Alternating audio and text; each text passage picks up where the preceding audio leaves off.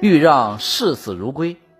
豫让，春秋时期晋国人，他曾经侍奉过晋国的权臣范氏和中行氏，都没有被重用。于是他又投靠晋国的另外一位权臣智瑶，智瑶很赏识他，给他很高的礼遇。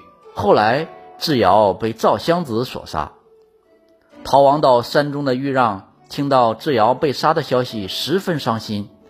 之后又听说赵襄子居然用智瑶的头骨做酒器，饮酒作乐，更加气愤，哀声道：“士为知己者死，女为悦己者容。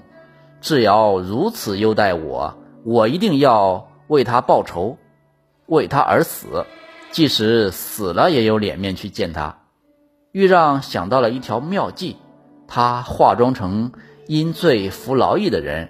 混进赵襄子的府邸，假装给厕所刷墙，却已经暗藏匕首，伺机刺杀赵襄子。有一天，赵襄子上厕所的时候，豫让正想下手，不料赵襄子察觉出豫让行迹可疑，便叫人把他抓起来审问，搜出了他身上的匕首。豫让见身份暴露，便大声地说：“你这个背叛雇主的小人！”我是智瑶的家臣，我要为智瑶报仇。赵襄子的手下要杀了他，赵襄子摆手道：“我很佩服他的精神，豫让不是智瑶的家人，却敢来为他报仇，也算是一个仁义之人呐。以后我小心一点，离他远点就是了。”就把豫让给放了。被释放以后，豫让并不领情。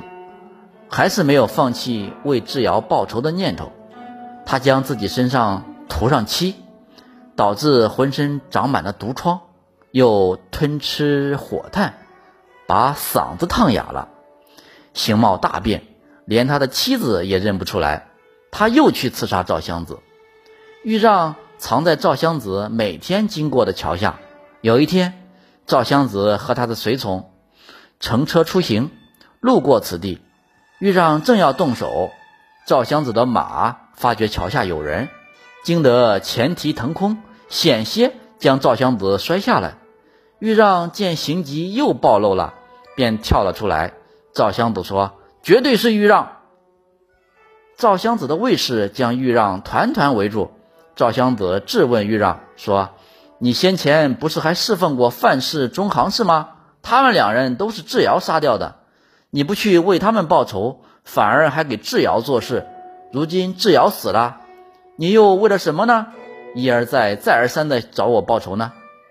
豫让说：“范氏、中行氏都把我当普通人看待，我也就像普通人那样对待他们；而智瑶却把我当人才看待，我也就像一个人才那样来报答他。”赵襄子闻言叹道：“豫让啊！”我对你也算是仁至义尽，这回我可不放过你了。说完，示意卫士们动手杀他。